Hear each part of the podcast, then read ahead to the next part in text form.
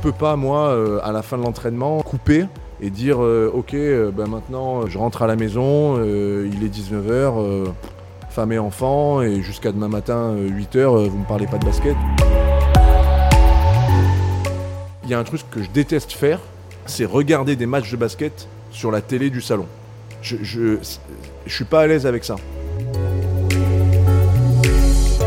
Capable de m'auto-évaluer et de savoir ce que j'ai bien fait dans un match et ce que j'ai pas bien fait dans un match. Gagné ou perdu. Quand on s'engueule, on s'engueule parce qu'on a une bonne intention, quoi. Bonjour et bienvenue dans Œil de coach, un podcast de la rédaction du groupe Nice Matin qui vous emmène au plus près du terrain.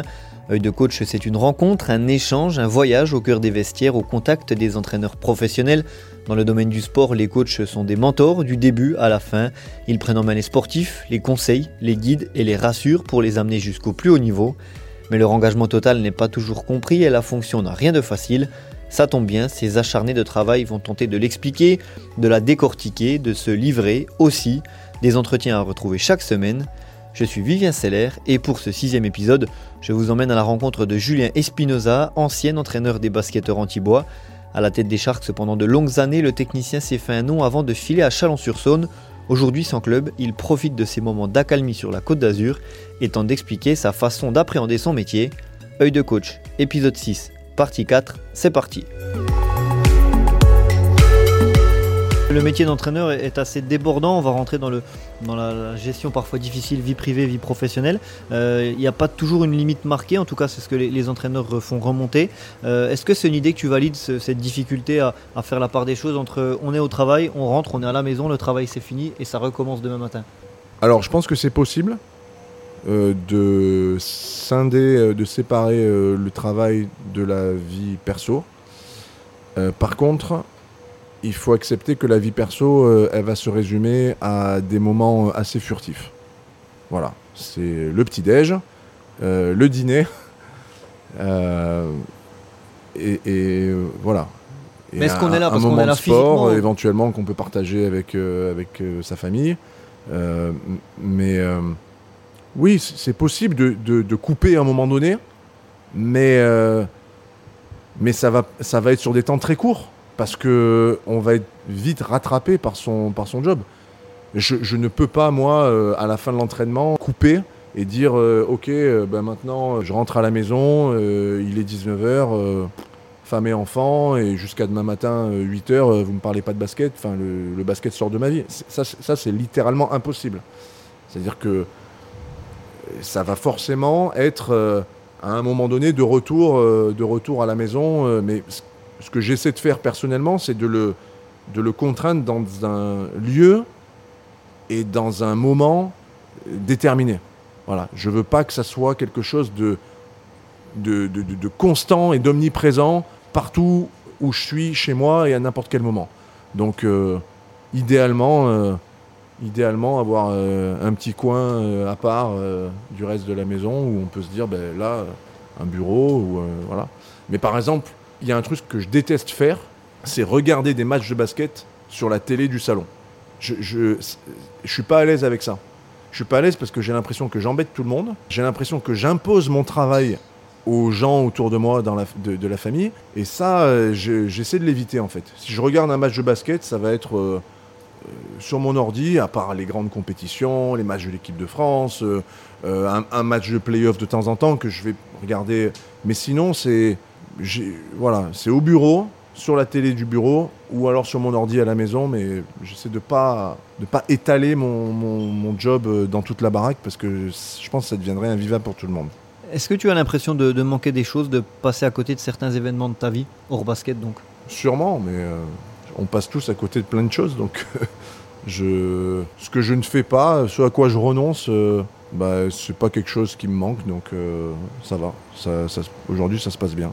À l'heure actuelle, après 10-15 euh, ans dans, le métier, est-ce que ta carrière, elle a entraîné des moments compliqués, voire douloureux? Alors, il, il, peut y avoir ces moments compliqués parce que les, résultats ne sont pas là ou autres, hein, mais dans la sphère plus privée? Ce qui, est, ce qui peut être le plus douloureux dans la sphère privée, c'est la façon dont la famille peut être impactée par euh, les émotions négatives de mon métier. Voilà. C'est-à-dire que les, les gens euh, qu'on a autour, les gens que j'aime, ne sont pas forcément formés à euh, gérer euh, euh, l'émotion d'un match, l'émotion et, ils en font partie, que je le veuille ou non, ils, sont, il y a une partie de leur vie qui est conditionnée par les résultats des matchs. Donc c'est ce qui n'est pas la même chose que si je regarde un match de l'équipe de France de foot pendant l'Euro, je ressens plein d'émotions, c'est une sorte de, de comment on appelle ça, de, de grand 8 émotionnel, mais ma vie ne dépend pas de ça. Je suis pas lié au résultat à ce, à ce match-là. Par contre, je vais, je vais m'éclater, je vais, je vais, je vais, je vais ressentir tout un tas d'émotions euh, en mode, euh, en mode grand 8 quoi. Et ma famille, elle ressent ces émotions-là dans un contexte où leur vie en dépend. C'est-à-dire que si ça se passe pas bien, il va falloir euh, quitter le club, euh, partir dans un autre club, chercher un autre job, Déménager potentiellement. déménager. Et c'est ça qui est, c'est ça qui est le plus euh, difficile à accepter en tant qu'entraîneur, c'est que voilà, j'aimerais le plus possible que ma famille soit euh, préservée de ça et euh, des réseaux sociaux. Par exemple, moi je, leur explique que les réseaux sociaux, ça n'a pas de valeur à titre personnel.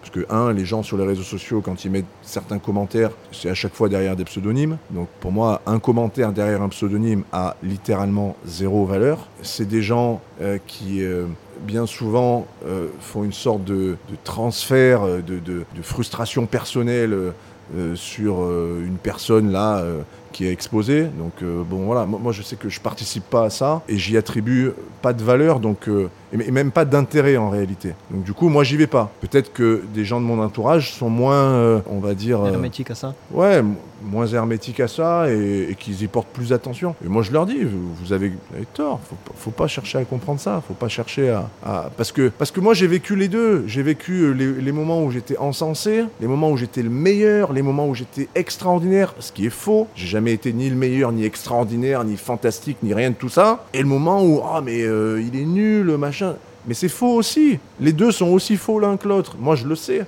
Moi, moi, je suis capable de m'auto-évaluer de savoir ce que j'ai bien fait dans un match et ce que j'ai pas bien fait dans un match. Gagné ou perdu. La même chose pour un entraînement, la même chose, voilà. Je suis très, très, très critique envers moi-même. Je me mets beaucoup, beaucoup, beaucoup d'exigences et beaucoup de pression. Et en fait, tellement plus que ce que quelqu'un d'autre peut me mettre sur mes épaules. Que ce soit dirigeant, fan, sponsor, euh, je ne sais qui. Ils ne peuvent pas se mettre le même niveau d'exigence, de pression, d'autocritique que moi je me fais. Donc j'ai pas besoin de ça en fait. J'arrive à me détacher moi de tout ça. Et c'est vrai que voilà, par rapport à la famille, ben, ça peut être euh, le point sur lequel il faut qu'on arrive un petit peu dans ma famille à se détacher de ça. Bon, on n'est pas omnibulé, hein, mais comme tout le monde, il peut y avoir des trucs qui, qui impactent un peu quoi. Et les, les- les analyses ou parfois critiques de la presse, tu t'en détaches, tu lis ce qui se dit sur toi. Est-ce qu'il y a des choses à, alors pas en garder parce que ce n'est pas le même métier, mais je, je lis, je, je lis, pas tout, pas tout le temps, mais euh, bah, souvent les analyses de la presse, c'est des, des analyses factuelles. Donc euh, c'est des choses, bon, bah, celui qui a vu le match, souvent la presse c'est fait pour celui qui n'a pas vu le match et qui veut savoir ce qui s'est passé. Bon, voilà, moi c'est un niveau d'analyse. Moi je suis au match, donc je vois ce qui s'est passé.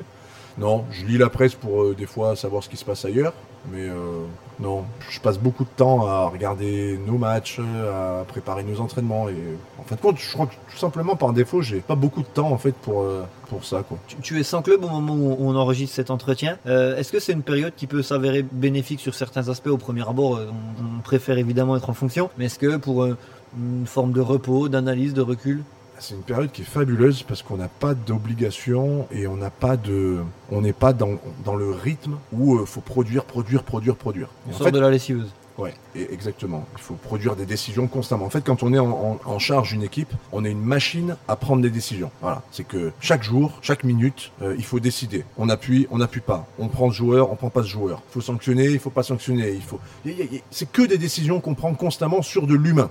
Donc sur quelque chose d'infiniment complexe. Et donc, en fin de compte, pour, pour, pour pouvoir faire ce job-là et prendre ces décisions-là, il faut se construire un certain nombre de, de convictions, de certitudes. Il faut, en fin de compte, il faut avoir euh, voilà, son système, sa vision et que ça soit euh, relativement solide dans sa tête et dans, ses, dans, son, son vécu, faut que ça soit fort, costaud, solide pour, pour nous aider à prendre les décisions. Ok, ça, ça correspond à mon système. Oui, on pousse, on valorise. Ça correspond pas au système. Soit on l'ignore parce que c'est pas pertinent de le, de le souligner. Soit, ok, il faut absolument le souligner et dire que ça, c'est pas dans le système. Et qu'on ne veut pas ça et qu'à la place de ça, on veut autre chose. Et ce système-là, il doit être robuste, il doit être solide. Il faut pas qu'il puisse être remis en question pendant la saison. Quand on n'a pas de club, c'est un moment qui est fantastique parce que justement, ce système-là, c'est le moment où on peut un petit peu le décortiquer, où on peut ouvrir la boîte et dire, ok, est-ce que là-dedans, il y a quelque chose à changer? Est-ce qu'il y a quelque chose à remettre dans un ordre différent? Est-ce qu'il y a quelque chose à rajouter? Est-ce qu'il y a quelque chose à enlever? Et ça, quand on est aux manettes, en fait, c'est difficile de le faire. On peut pas, en fonction de ce qu'on vit, changer trop son système parce qu'on se met en danger et qu'on laisse imaginer à notre entourage que euh, finalement je suis pas si sûr que ça de mon système. Et là pour convaincre après les gens qu'on va y arriver en suivant tel ou tel système, ça devient compliqué. Donc il y a un temps de, correction et de développement et, dans lequel je suis actuellement qui est très intéressant et dont il faut profiter pour euh, à nouveau euh, on va dire restructurer ou corriger un petit peu certaines choses du concept de jeu qu'on peut avoir en tant qu'entraîneur et se pointer lors de la prochaine expérience avec d'autant plus de conviction dans ce qu'on va proposer à nos joueurs, en se disant ok, en en plus de ça, j'ai un peu amélioré les choses euh, par rapport à mon expérience précédente. Est-ce que l'entraîneur que tu es dort bien la nuit au quotidien? Ouais, Ah, ça c'est une grande qualité que j'ai, c'est que je, je- voilà, je touche le lit, poum, c'est 8 heures, euh, 8 heures qui partent direct. Et je je vais finir euh, comme je l'ai fait avec les entraîneurs euh, précédents, pour ceux qui ont déjà écouté ce podcast ou qui peuvent encore les écouter sur les plateformes d'écoute justement. Si tes proches ou, ou certains de tes anciens joueurs écoutent ce podcast, quel message tu voudrais le- leur faire passer? Quelque chose qui n'est pas forcément toujours évident à, à dire en face? Bah, que quand on s'engueule, on s'engueule parce qu'on a une bonne intention. Quoi. Quand on pousse un joueur en tant qu'entraîneur à, à aller. Des fois, on dit les choses euh, avec, euh, avec euh, de la colère, ou des fois, on peut dire les choses en s'énervant, euh, et forcément, ça crée des tensions. Mais que c'est toujours, quand on est entraîneur, je pense, c'est pas piège, c'est pas pour mettre le joueur en difficulté, c'est pas pour mettre le joueur dans un corner et lui dire tu vas voir toi, je vais te faire, je vais te faire regretter. Non, c'est pour dire euh, mais je sais pas comment te l'exprimer autrement, mais je veux t'amener à ça, je veux t'amener là, je veux plus que tu fasses ça, je veux que tu remplaces par autre chose. Et ben, on essaie de plein de manières différentes et puis ça peut arriver que ça peut arriver qu'on le dise euh, parfois de manière un peu un peu véhémente, un peu un peu rugueuse, un peu brutale. Mais euh, voilà, ça se ça se base ça part toujours normalement d'une intention saine de vouloir euh, faire avancer le joueur dans une certaine direction. Voilà. Et c'est pareil pour la sphère euh, privée, euh, des échanges qu'il peut y avoir ou des tensions Bah, du coup, nées de dans, ce dans métier la sphère privée, très franchement, euh, je suis pas quelqu'un de très colérique. Je pense que j'arrive mieux à, à garder mon calme euh, en privé que dans le boulot. Merci Julien. Voilà. Merci à vous. Julien Espinoza, ancien entraîneur de basket des Sharks d'Antibes, sixième témoin de ce podcast Nice Matin, œil de coach.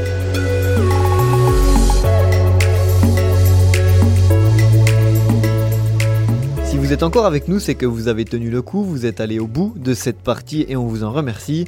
Mais restez avec nous, les aventures de ces entraîneurs se poursuivent chaque semaine. En attendant, n'hésitez pas à vous abonner et à partager ce podcast autour de vous.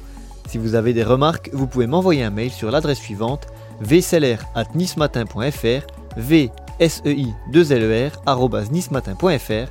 La suite au prochain épisode.